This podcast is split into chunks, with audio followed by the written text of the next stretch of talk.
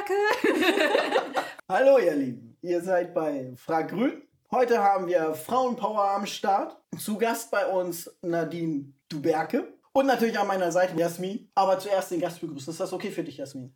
Ich komme drüber hinweg. Ja. Mhm. Ausnahmsweise. Tag. So, krasse Frauenpower hier aus dem Kreis Paderborn. Ganz ehrlich, bei Frauenpower, ich bin ja immer so bei dem Begriff super zwiegespalten, weil das für mich noch dieses Alte hat, dieses für Frauen, wir haben so viel Power, wir müssen mehr Power haben als Männer. Weil und dann gibt es immer diese Frau, die dann diesen einen Arm dann so Ah. hochsteigt. So. Und irgendwie ist das für mich so ein, ja, Männerpower gibt es halt irgendwie auch, aber das hört sich komisch an.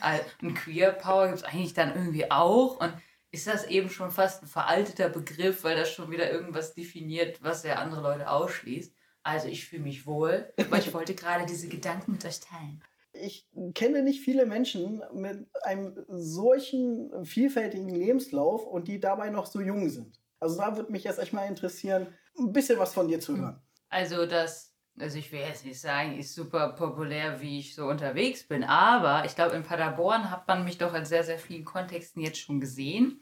Also ich komme aus dem Poetry Slam. Eigentlich komme ich gebürtig aus Bielefeld, habe da eben Shows gemacht und bin dann auch viel in Deutschland rumgereist und habe diese Slam-Geschichte viel gemacht. Dann bin ich aber auch erweitert auf Musik gekommen und bin deshalb dann hier hingekommen nach Paderborn-Detmold, habe da Musik studiert. Und währenddessen ist mir irgendwann im studentischen Leben aufgefallen, das ist aber schon sehr ich-bezogen. Einfach nur irgendwann famous werden und ballern halt so. Hab aber da schon viel geballert. Also ich habe auch so Sachen gemacht wie das Female Voices, das ist dann nur für Frauen. Und das sollte dann Sexismus thematisieren in der Kleinkunstszene. Oder so andere Dinge, dass ich schon politische Themen in die Kunst gepackt habe. Ich brauche jetzt mal Nachhilfe in Ju Jungsprache. Was meinst du mit geballert? An, an welcher Stelle habe ich das gesagt? Das heißt immer, ich habe sehr engagiert. Du hast- du hast- ich genau. habe mich sehr engagiert da reingebracht. Ah. Das Lustige daran ist, Ballern benutzt man in der Jugendsprache eigentlich nur, wenn man sich Drogen gibt. Äh, Aber ich benutze es doch anders. Ähm, und möchte an dieser Stelle mal sagen, das ist keine Befürwortung von Drogen. Auf jeden Fall bin ich dann so mit 24 in die Seebrücke geraten, in diese Bewegung und habe dann auch wirklich eine Mahnwache jede Woche da abgehalten mit der Gruppe. Ich habe mich um Ausstellungen bemüht. Ich war mit dem Bürgermeister im Gespräch, ob wir sicherer Hafen werden können. Habe da aber eher viele äh, Rückschläge erlebt und bin dann in die Politik gegangen. Und das aber ganz speziell in dem kleinen Dorf, wo ich momentan lebe, Bad Wünnenberg, dass ich da Bürgermeisterkandidatur angetreten habe, weil die allerersten Wahlen überhaupt mit Grünen, weil ich habe die Partei auch mit gegründet. Es gab noch keine Grünen in Bad Wünnenberg. Äh, da war wirklich nur SPD, CDU, FDP. Da sind wir noch dazu gekommen. So, und das habe ich gemacht, weil ich nicht wollte, dass das wieder alte weiße Männer machten, was wirklich seit Jahren so ist. Ich glaube, es hat noch nie eine Frau Bürgermeisterkandidatur gemacht. Jetzt auch noch eine Frau unter 30 hat sie komplett zerstört. Also muss ich wirklich an der Stelle auch so sagen. Das hat wirklich Leute richtig wütend gemacht, so wie ich diese Dreistigkeit haben kann. So, und dadurch bin ich in die Politik gekommen. Daneben habe ich noch ein bisschen Black Lives Matter Demonstrationen unterstützt und dann irgendwie auch überall so ein bisschen politisch, wo man sich engagieren konnte, stattgefunden. Und jetzt arbeite ich noch bei der Antidiskriminierungsstelle und noch bei einer Schule mit eher Jugendlichen, die Förderung brauchen. Und irgendwie hat mein Tag nur 24 Stunden. Und alleine, wenn ich mir das so erzähle, denke ich, wie schaffe ich das eigentlich? Ich habe heute Morgen um 8 Uhr angefangen. Jetzt ist es irgendwas um 19 Uhr und wahrscheinlich bin ich um 21 Uhr zu Hause und ungefähr habe ich nicht so viel frei. Aber mit den Freunden, wo ich die Zeit verbringe, Küsschen an dieser Stelle, euch habe ich sehr lieb. Es ist der Hammer. Man merkt definitiv, dass du in dem Bereich schon mal was gemacht hast und dass du weißt, wie man spricht und zusammenfasst. Du hast nämlich jetzt gerade jede einzelne unserer Fragen schon mal angedeutet und ein Thema angeschnitten. Wir So, versuchen das jetzt mal. So, dann sind wir jetzt auch fertig. Genau, mehr oder weniger. Mehr oder weniger. Wir können ja jetzt nur noch einhaken. Ich würde direkt anfangen mit äh, dem, was du gerade am Schluss gesagt hast, dass das super viel ist und dass dir das selber auch dann irgendwann mal so zwischendurch auffällt. Du bist Aktivistin und Künstlerin inzwischen. Mm, Und arbeite noch, das ist auch einmal Und du arbeitest, selbstverständlich. Wie bringst du das unter einen Hut? Was macht das mit dir? Also es ist schon ein bisschen sehr ambitioniert, sehe ich selber ein, also hauptberuflich auch noch Künstlerin zu sein. Also ich bin Kabarettistin, Moderatorin, ich gebe auch Slam-Workshops. Und also ich bin noch in der Kunst auch aktiv, was mit Corona noch geht. Habe diese zwei Stellen und mache noch diesen ganzen Rest, so diesen politischen Rest, wo ich aber schon merke, da ich setze sehr klare Grenzen. Also ich setze Mhm. jetzt klare Grenzen zu sagen, kann ich nicht schaffen, ich könnte dir helfen, aber ich schaffe es einfach nicht. Und äh, gesund leben in dem Sinne, du musst dir schon genau überlegen, ob du heute trinken gehst mit anderen, ob du da übernachtest, ob du nicht heute doch Sport machst und wieder der Ernährung isst. Habe ich schon gemerkt, wenn du das nicht machst und dann noch psychisch da angeschlagen bist, ist Ende. Du musst perfekt getaktet sein und perfekt deine Freiräume dir schaffen. Und auch eben sagen, heute ist frei und ist genauso wichtig, wie irgendwelche Aufgaben oder Jobs zu übernehmen. Und du kannst die Welt nicht alleine retten. Also auch immer abgeben und kommunizieren mit anderen. Du hattest gesagt, dass du auch Künstlerin bist. Und da würde uns mal interessieren, wie du zu dem Begriff Kleinkunst stehst. Ob der dich ärgert oder was du da verbindest. Dafür, dass ich jetzt eben in so vielen Kleinkunstbereichen ja herkomme, diese Moderation von Kleinkunstprojekten, Poetry Slam fällt unter Kleinkunst, Kabarett, bla bla bla. Aber jetzt bin ich eigentlich mit meiner Band meistens unterwegs. Oder da mache ich auch wirklich meinen Schwerpunkt gerade so. Da hängt mir das aber immer noch nach. Das ist doch diese Kleinkünstlerin, die doch nur Kabarett macht und eigentlich nur ein Mikro braucht. Und ich dann da immer sitze, nee, Musikerin. Und ich dachte immer so, das wäre für die Leute kein Problem. Aber für die ist das so, das kann die nicht auch noch machen. Das, das kann doch nicht sein. Und irgendwie habe ich früher mich total gewehrt und gesagt, keine Slammerin mehr. Oder jetzt bin ich das. Oder jetzt bin ich jenes. Und jetzt ist es mir eigentlich so wumms geworden, ob die Leute mich für eine Kleinkünstlerin, eine Großkünstlerin, was weiß ich halten. Es ist mir so, Hauptsache ladet mich ein, bucht mich für die Bereiche und Hauptsache ich verdiene mein Geld damit. So. Und wie ihr mich nennt, ist mir dabei eigentlich wurscht. So. Aber dass es irgendwie so eine Abwertung für viele hat, ist einfach noch so. Hm. Aber für dich war das am Anfang nie ein Problem, der Begriff Kleinkunst an sich, sondern eher, dass du den Stempel einmal hattest, als du begonnen hast, auch was anderes zu machen. Also ich fand, Kleinkunst hatte immer so einen bitteren Beigeschmack. Wenn jemand gesagt hat, sie machen Kleinkunst, war dabei immer so ein Bild, deswegen sind sie nicht so bekannt, deswegen sind sie das nicht. Und deswegen müssen wir nicht so viel Geld dafür ausgeben. So. Aber da muss man dann auch einfach seinen Selbstwert irgendwann erkennen und sich da nicht so dran festmachen. Und mhm. vielleicht meinten das manche Leute auch gar nicht so wertend, sondern hatten nur sehr entgleisende Gesichtszüge. Ich weiß es ja nicht. Hast du das Gefühl, dass das was ist, was man mit dem Begriff verbindet, dass der Begriff das prägt oder dass selbst wenn das einen anderen, eine andere Bezeichnung hätte, dass die Leute das damit verbinden, weil Kleinkunst an sich, unabhängig von der Bezeichnung, die es hat, nicht so wertgeschätzt wird?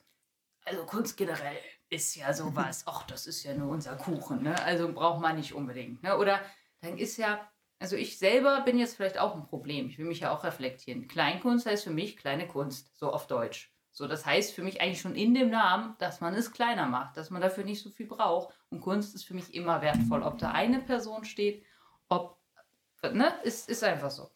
Aber generell, dass KünstlerInnen den Markt damit kaputt machen, dann mal umsonst aufzutreten oder dann machen es wieder Hobby, Hobby-Menschen, die das als Hobby nur machen und dann bist du wieder raus.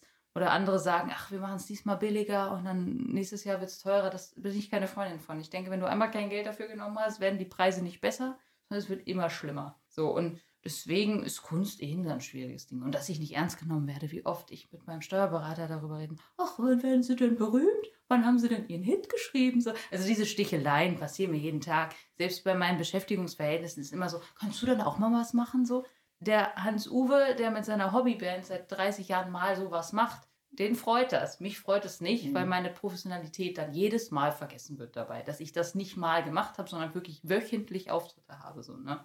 Du hast ja in deiner Einleitung die Seebrücke schon erwähnt. Du hast das vorher ja. sehr viel in der Vergangenheit formuliert. Du hast gesagt, du mhm. hast da angefangen und warst da jede Woche und hast das organisiert. Und dann hast du so ein bisschen angedeutet, dass das nicht so gut aufgenommen wurde und man nicht so viel damit erreicht hat. Ist das korrekt? Mm, also ich, ich möchte da vielleicht sogar noch was ergänzen, gerade weil ich ja jetzt hier bei einem äh, grün gelesenen Podcast bin.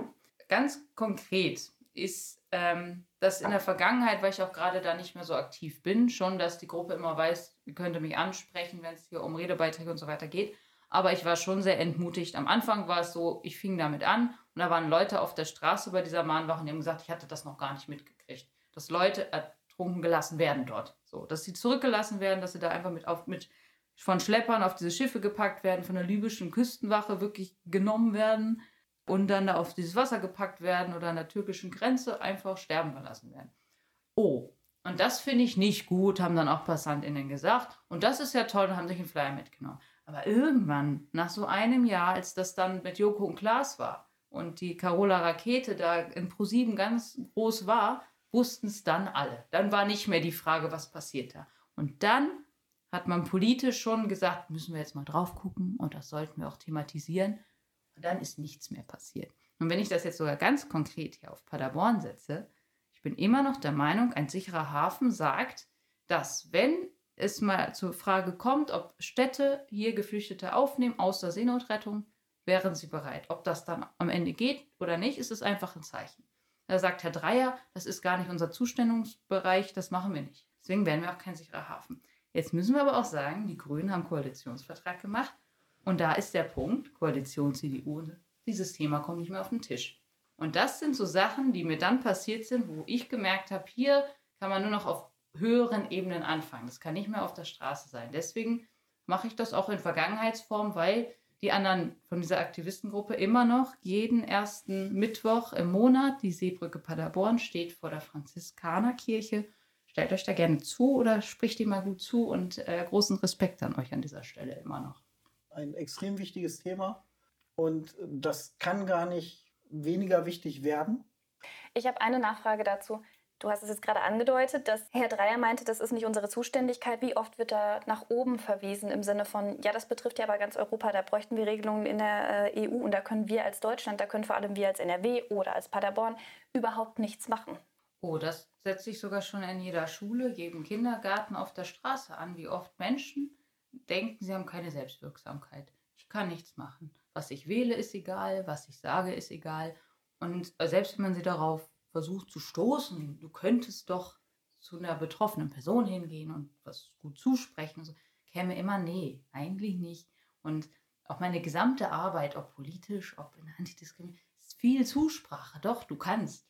Deswegen, klar, in der Politik passiert es, aber es passiert eigentlich schon in unserer Erziehung, dass auch ich, ach, wie ein wütende Jugendliche ich war und auch er so war, ich fange gar nichts an, weil auf mich hört man eh nicht und ja, bin ich trinken gegangen und habe mit Punks irgendwo gechillt und dachte mir, ja, gegen das System. So. Ist aber auch natürlich eine bequeme Lage. Dann kann man auch sagen, ja, wenn mir eh keiner zuhört.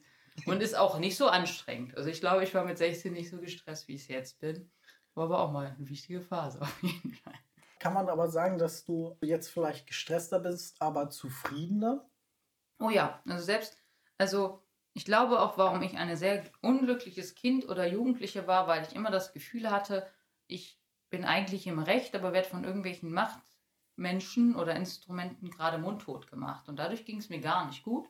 Und desto älter ich wurde und desto aggressiver ich dann auch mich traute, gegen Lehrer zu rebellieren, gegen Arbeitgeber, meine Selbstständigkeit hatte, ja, habe ich ja auch gemerkt, ich komme doch sehr oft damit durch, eine Meinung zu haben. Und das ist auch in Ordnung oder auch Anecken ist in Ordnung. Und das gibt mir eine unglaubliche Selbstzufriedenheit, das stimmt schon. Was mich so ein bisschen auch interessiert ist, das Leben so auf dem Land. Ich meine, wir sind ja jetzt auch eine recht ländliche Region, Land und, und Landwirtschaft. Was reizt dich an der Region? Also ich muss erstmal zugeben, dass ich immer gedacht habe, ich würde nach Berlin ziehen und die großen Städte so. Und dachte ich, ach, da bin ich dann freier und keine Ahnung so. Und was soll ich auf dem Land, was soll ich schon in Paderborn? So ich war dann oft auch in den Städten, weil ich da aufgetreten bin und merkte dann dieses, du bist ja nicht mehr so schnell der Paradiesvogel, wie ich das hier bin, so. Also hier bin ich irgendwo berüchtigt, ne? Also schon an vielen Stellen. In Berlin falle ich wahrscheinlich gar nicht auf zwischen dem ganzen Bums. Oder mir fällt das gar nicht auf, weil es so eine riesig große Stadt ist. Du kannst keine Wichtigkeit in dieser Stadt kriegen, egal was du tust. So. Das mag ich natürlich schon an dem Land. Also man merkt, wenn ich etwas tue, also wenn ich in das Wasser schlage, kommt auch eine Reaktion so. Und die ist auch anders, als ich erwartet habe. Und was ich schon auch merke und jetzt auch sehr zu schätzen gelernt habe, man kennt sich. Also es ist schon so, dass ich dann wüsste, wo ich jetzt dafür hin müsste. Und man weiß, was ich auch sonst dann so getan habe. Und das ist schon für mich angenehmer, dass man sich kennt und erkannt wird und dass sich die Fäden besser ziehen. Und in der Stadt, da hat man sich, wenn du an einem einen Teil lebst und im anderen noch nie gesehen. Das sind einfach komische Menschen für dich. Und das passiert mir ja in diesem dörflichen Kontext nicht. Ja. Bei uns ist es so, dass ich wollte einen Polizeibericht haben, da hat der Polizist mir den in meinen Briefkasten gebracht und mich noch nett gegrüßt. So, also so ist es dann halt einfach. Ach ja, Frau Dubacke, klar, ich bringe es Ihnen schon später vorbei. Ich glaube nicht, dass mir das in Hannover passiert. Wenn ich da noch irgendeinen Polizeibericht, da wüsste ich wahrscheinlich niemand mehr, wer das gemacht hat und müsste wochenlang forschen. So. Ländliches Leben Landwirtschaft aber auch sind ja so ein bisschen mit deine Kernthemen, die mhm. dich ja auch auszeichnen. Wie würdest du das Verhältnis zwischen der Partei Die Grünen und dem Thema Landwirtschaft beschreiben? So? Ja, also es wird einfach nach meinen Recherchen immer noch gelehrt, desto größer, je größer unser Hof wird, mit je mehr Tieren oder mit noch größeren Feldern, desto besser, damit wir mehr Quantität produzieren, um mit den anderen EU-Ländern mitzuhalten. Und das haben mir immer wieder Landwirte und Landwirtinnen beschworen, dass ihnen das so gelehrt worden ist und dass, wenn sie dann auf ihr Handy klicken und dann ihr großer Stall sich bewegt und sie irgendwo anders weg sind und die Tiere trotzdem irgendwie Luft kriegen, ist gut. Das da natürlich für mich ist, nein, wir müssen echt auf Qualität zurück. Und ihr dürft euch nicht in die Dumpingpreise mit einreihen, sondern ihr müsst ganz andere Wege gehen, ist meine Überzeugung. Kleinere Höfe, bessere Produktion. Wir können eh niemals auf das kommen, was zum Beispiel in Polen alleine durch die Lebenshaltungskosten, Arbeitskosten und so weiter, das schaffen wir hier in Deutschland gar nicht. So. Aber da, da, sind sie, da sind wir uns immer wieder uneinig gewesen. Außer natürlich die LandwirtInnen, die schon Bio sind. So, also die haben es ja schon verstanden, die machen das auch schon. Die sind aber auch nicht gegen mich. Aber wie die großen Land, konnte ich sagen, haben die wieder erzählt und dann war das das so. Und ich glaube auch, dass besonders wenn es um Tiere geht, da darf ich diese Diskussion nie gewinnen, weil dann müsste man sich ja auch eingestehen, ich habe meine Tiere gequält. Aber das ist nicht die, also in so riesigen Stellen und aufeinander und gerade wenn es um Hühner geht oder Schweine, denen geht's gut, so wie sie da leben. Will ich mir eingestehen, dass es denen schon sehr, es schon noch nie wirklich gut ging auf meinem Hof, so und das sehen die nicht. Die haben schon irgendwie eine Verbindung zu diesen Tausenden von Schweinen oder Hühnern oder so. Oder sagen, alle sind immer nur gegen uns oder Pestizide sind gar nicht so schlimm. Es wird immer nur gesagt und das Grundwasser, dass sich das so verändert hat, das liegt nicht an uns, das hat man eingeleitet. So, mhm. ja gut. Und ich finde es jetzt toll, dass die Grünen da Landwirtschaft mit Özdemir, wird sich das eh alles so verändern, wie ich schon vor zwei Jahren erzählt habe und mir dann nicht geglaubt wird, dann gibt es einfach die Regelung von oben. Gut ist. Also bin ich entspannt gerade. So. Was sagst du zu Frauen, die gegen eine Quote sind, allgemein, die sagen, das ist nicht das richtige Mittel? Wie stehst du dazu? Also früher war ich auch völlig gegen Quote. So, also mit 18 hättet ihr mich da gefragt. Ich bin im Haushalt aufgewachsen, nur von Frauen erzogen und auch also gar keine männliche Rolle, die ich hatte. Deswegen war für mich immer so eine Frau ist selber schuld, wenn sie nicht wahrgenommen wird. So, also so bin ich auch erzogen worden, weil wir, ähm, das habe ich erst später reflektieren können, männliche Attribute übernommen haben und dann einfach gesagt haben, wenn man doch männliche Attribute übernimmt, dann wird man doch auch wahrgenommen. So. Und ich habe erst sehr spät dann, also später, sehr spät auch nicht, aber so mit 20 und im Studienkontext und so, gesagt, ja, ich möchte auch einfach so acten, wie ich möchte und nicht männlich oder so gelesen, sondern das ist ja gerade der Punkt. Ich möchte eigentlich so acten, wie ich will und das darf ich nicht, weil sonst bin ich wieder eine Frau und dann werde ich wieder nicht so ernst genommen und wenn ich schüchtern bin oder so, dann wird mir das als Frau zugesprochen und das will ich auch alles nicht. Und da ist mir dann der Sexismus aufgefallen. Und dann ist mir der Sexismus aufgefallen, alleine in der Kleinkunst. In dem Sinne, Männer sind lustiger, Musiker sind besser in der Technik als die Frauen. Äh, du kannst keine Gitarre spielen, das können Männer einfach direkt besser, weil ihr Frauen das immer nicht so im Blut habt und so. Äh, männliche Künstler, die meinen, ach, immer diese Feministinnen, dann äh, darf ich nicht mal mehr eine Gitarrentasche von irgendeiner Frau nehmen. Doch, wenn du mich einfach fragst, ob du die Gitarrentasche nimmst und ich ja sage, dann nimm sie. Wenn du sie einfach ungefragt nimmst, weil du denkst, ich bin zu schwach als Frau, dann ist es kacke. So, Übergriffe, sexuelle Übergriffe sehr oft mitgekriegt oder äh, Slut-Shaming im, im Backstage und so. da ist mir dann klar geworden, äh, weil das hier von Männern gebucht wird, weil Frauen sich eben nicht empowern gerade, ist das, konnte ich beobachten, dass es mit den Jahren besser geworden ist. Aber schon an der Stelle hatte ich mir so gedacht, es muss eine Frauenquote auch schon im, Buch, im Buchen geben. So selbst Rock am Ring ist immer noch diese Kritikpunkt, zwei Acts sind Frauen und der andere sind alle Männer oder es gibt gar keine Frauen-Acts. Es kann im Rock nicht keine Frauen geben. Das stimmt einfach nicht. Und dann müsst ihr eben mal mit Quote einladen. Und da fing es für mich schon in der Kunst an, ja, wir brauchen eine Quote. Aber so ist für mich dann auch, das muss ja übergreifend sein. Also brauchen wir auch in Politik eine Quote, in Schulen eine Quote. Und da können wir jetzt auch nochmal drüber reden, muss es nur Frau sein oder sollte auch POC und so weiter ja queere Szene auch Quoten mit rein. Also ich finde zum Beispiel auch unglücklich bei uns Grünen, wir haben eine Frauenquote, aber wir haben keine Quote für queere Menschen. Also wird gar nicht äh, genommen. Also zum Beispiel, wenn ich jetzt sagen würde, also von der reinen Quantität und was auch queeren Menschen schon alles passiert ist, finde ich, okay, wenn keine Frau will, was ist denn aber, wenn wir eine, eine queere Person haben? Ist das nicht vielleicht schon in der Wertigkeit noch krasser, dass die vielleicht sogar bevorzugt wird, eine queere Frau, weil da, da hast du noch viel mehr Ebenen als Frau zu sein. So, also ist meine Meinung dazu und auch meine Erfahrung für queere Menschen. Und das ist noch gar nicht da so drin. Also man könnte sogar die Frauenquote noch erweitern. Ja. Wir haben ganz viele Fässer aufgemacht. Wir haben über ganz viele wichtige Themen gesprochen. Herzlichen Dank, dass du hier warst. Herzlichen Dank, dass du dir so viel Zeit genommen hast. Gibt's wir sind gar noch nicht Fragenhagel? Doch, wir sind Ja, noch nicht ganz fertig. Jetzt kommt nämlich, wir wollen dir jetzt zehn Fragen stellen. Du kennst die Kategorie. Und du sollst mit möglichst wenig, idealerweise mit einem Wort darauf antworten. Bist du bereit? Welche Farbe hat die Jugend? Regenbogen. Wofür steht die Abkürzung BAVÜ? Bad Württemberg. Äh, Baden-Württemberg. Ach, Ich glaube nicht, dass das eine falsch-richtig-Frage war. Nein, nein, das glaube ich auch nicht. Hund oder Katze, Angst oder Hase? Hund. Äh, was war die andere Frage? Angst oder Hase? Hase. Ein Hundhase. Ein Hundhase. Hund, ah, das, das, das hört sich so nach Wortspiel an. Ich hasse Wortspiele. Wenn du Zauberministerin wärst, was wäre deine erste Amtshandlung? Alle Muggel gleichberechtigen. Komplett. Eigene Behörde für Muggel. Und MuggelInnen. In fünf Jahren bist du Nicht im Burnout. Der Kampf gegen Dummheit ist. Schwierig. die Steigerung von Grün ist Ich. Nadine Dubacke. Dein dringendstes Anliegen ist. Gerechtigkeit. auf der Bühne zu stehen ist für dich Auch schön. auch schön. Was auch schön ist. Die Ja, Welt schöner ist meine Bühne. Schöner ist natürlich hier mit uns zu sitzen und ins Mikro zu sprechen. Ne? Das Ja. Alltag. Ja, so. Alltag wäre richtig arrogant gewesen. Für dich auch bestimmt Alltag. So, eine letzte Frage. Ich liebe dich klingt am schönsten in welcher Sprache? Iranisch. Persisch. Scheiße. Das ist mies. Ich glaube, die, Nein, das Ding war so, ich dachte so, Persisch fand ich am schönsten, weil das eine iranische Freundin zu mir gesagt hat. Dann dachte ich, auf keinen Fall Iranisch sagen, weil das wirkt richtig unin uninformiert. Dann sage ich Iranisch und dachte nur so, oh mein Gott.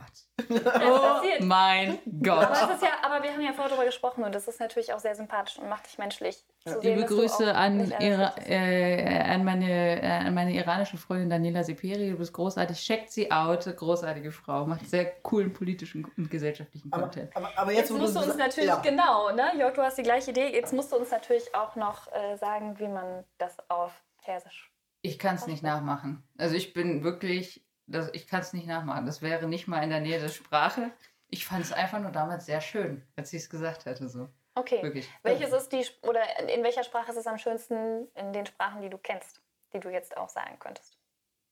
Dann Deutsch. Weil damit fühle ich mich wohl. Dann sag doch mal, wie Ich klingt liebe das? dich. Ich liebe dich. Hart, direkt. Mm. So, ich lieb dich. Oh, das finde ich süß. Ich liebe die. Schön, dass ihr wieder dabei wart. Wir wollen uns an der Stelle auch für die zahlreichen Fragen bedanken, die bei uns eingegangen sind. Und natürlich an alle, die uns noch keine Fragen geschickt haben, die Ermutigung, dass ihr euch gerne an eure mobilen Endgeräte setzen könnt und uns mit Fragen bombardieren könnt, die ihr an uns habt oder auch unsere Gäste oder allgemeine Fragen oder Vorschläge zu Themen und äh, zu Personen, die wir beim nächsten Mal interviewen können. In der Daniela nächsten Seperi. Folge Damit wir Ich liebe dich hören. Ja, Ich kann euch das dann nämlich sagen. Also, Daniela Seperi. In der nächsten Folge haben wir Ronja von der Grünen Jugend zu Gast. Also, wenn es Dinge gibt, die ihr Ronja schon immer mal fragen wolltet, dann schickt uns doch einfach eure Fragen und folgt uns, liked uns, abonniert uns, alles, was möglich ist. Ballern. Jawohl. Und dann freuen wir uns auch schon auf die nächste Folge. Macht's gut und bis dann. Tschüss. Tschüss.